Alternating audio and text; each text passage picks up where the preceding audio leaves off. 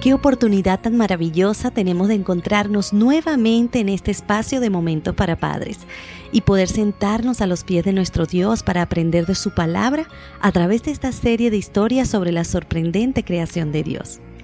El tema que hoy compartiremos lleva por título Los padres son irreemplazables, parte 1. La influencia y el rol de los padres en la formación integral de los hijos son insustituibles. Cada uno tiene una función particular y muy importante. Elena de White expresa en su libro Felicidad y Armonía en el Hogar, en el capítulo 20, lo siguiente. El esposo y padre es cabeza de la familia. Es justo que la esposa busque en él amor, simpatía y ayuda para la educación de los hijos, pues son de él tanto como de ella, y él tiene tanto interés como ella en el bienestar de ellos. Los hijos buscan sostén y dirección en el padre, quien necesita tener un concepto correcto de la vida y de las influencias y compañías que han de rodear a su familia. Ante todo, debería ser dirigido por el amor y temor de Dios y por la enseñanza de la palabra divina, para poder encaminar los pasos de sus hijos por la buena senda. Queda claro entonces que el aporte del padre en la vida de su hijo es algo más que biológico. Hoy estudiaremos precisamente algunas de las funciones del padre en la crianza de los hijos. La primera de ellas es que aporta seguridad física y ejerce autoridad. Hemos escuchado mi papá es el más fuerte y esto es una realidad para cada hijo. En segundo lugar, seguridad material. Es un proveedor, quien debe suministrar lo necesario en casa, ropa, comida, juguetes. Es un proveedor. En tercer lugar, promueve la amistad debe dedicar tiempo para estar con su hijo, pues de lo contrario lo considerará un extraño. En cuarto lugar, transmite valores.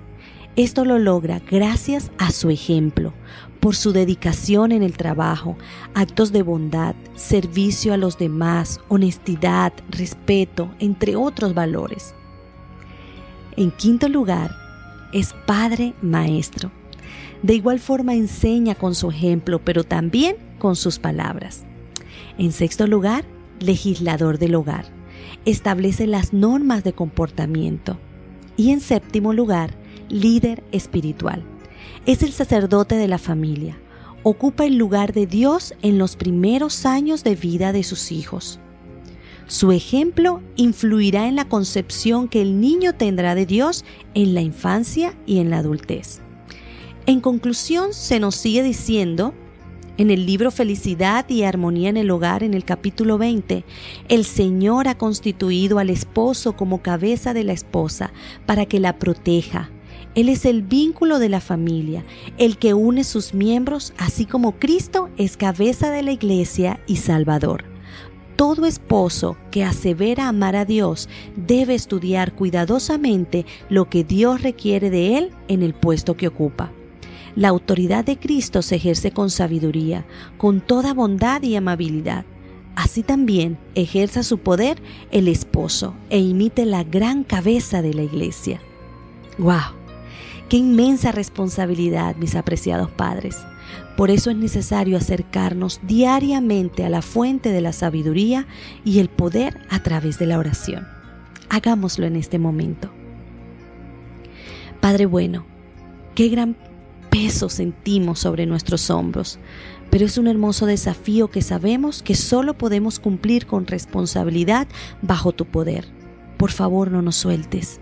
Queremos mantenernos al lado tuyo siempre para no decepcionar a nuestras familias y si lo hacemos en algún momento, darnos la oportunidad y el valor de pedir perdón y volver de nuestro camino.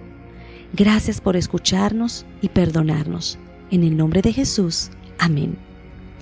Acerquémonos sin temor al mayor ejemplo de paternidad en la historia del universo, en nuestro amado Dios. Que Él te bendiga.